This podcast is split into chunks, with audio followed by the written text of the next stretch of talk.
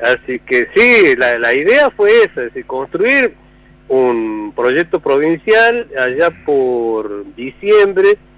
Eh, eh, tomamos contacto con Pablo y no por la política, sino por el hecho de que como yo tengo un hijo artista que es músico, este, un poco tomé contacto con él por la, la, la, vida artística de mi hijo, para que pudiera actuar en los Salamanca. Y en rigor de verdad siempre fuimos tratados muy bien, ¿no? O sea, yo en ese aspecto, y, y realmente nació una especie de amistad, de respeto mutuo. Eh, Pablo es un muchacho este, con una mansedumbre y una grandeza que, que te gana, digamos, en el sentido, y fuimos hablando con muchos compañeros de construir un proyecto provincial desde el peronismo, para el peronismo, con todo el respeto que nos merecen los otros compañeros que están en otros espacios, que están en su legítimo derecho, mientras estén en el frente de todo, está todo bien. Mm. Este, ahora, nosotros tenemos otra mirada de lo que debe ser la provincia, que es una mirada que nace del interior. Eh, nos alegra, pero enormemente, las conquistas que se han dado en la capital, en algunas ciudades, eh, nos alegra, porque cómo no nos alegra si somos santiagueños, la capital también es nuestra, pero vemos con, con mucha preocupación la situación eh, del interior de la provincia.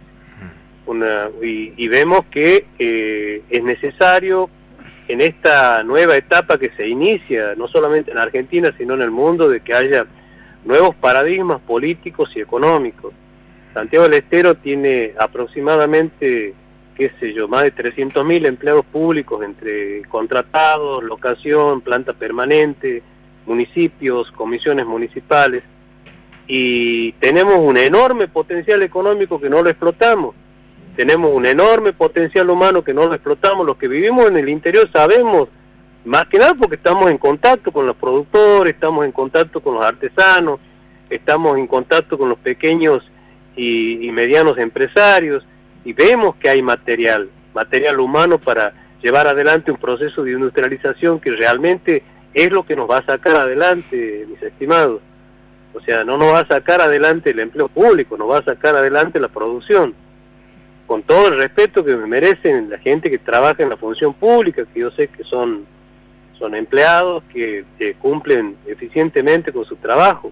Pero el verdadero futuro de, de un Estado, de una sociedad, está en su desarrollo como decía Perón, este, gobernar eh, y crear justicia social es hacer buenos negocios.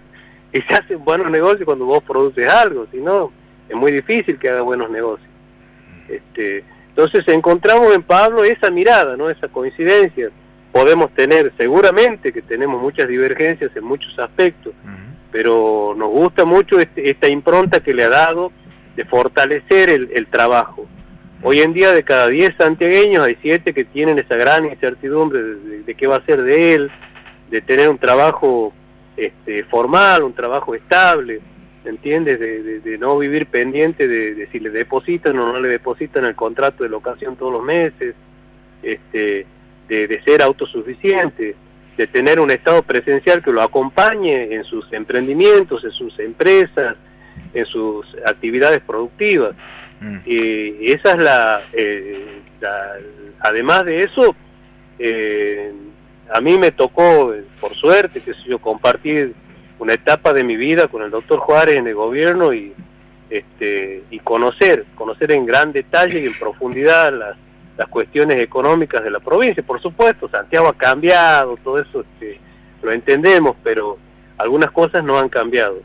Mm. Este, entonces, eh, yo creo que eh, ese proyecto de desarrollo, de crecimiento, de industrialización de Santiago es el que mejor lo encarna, es Pablo Mirolo, por eso estamos ahí.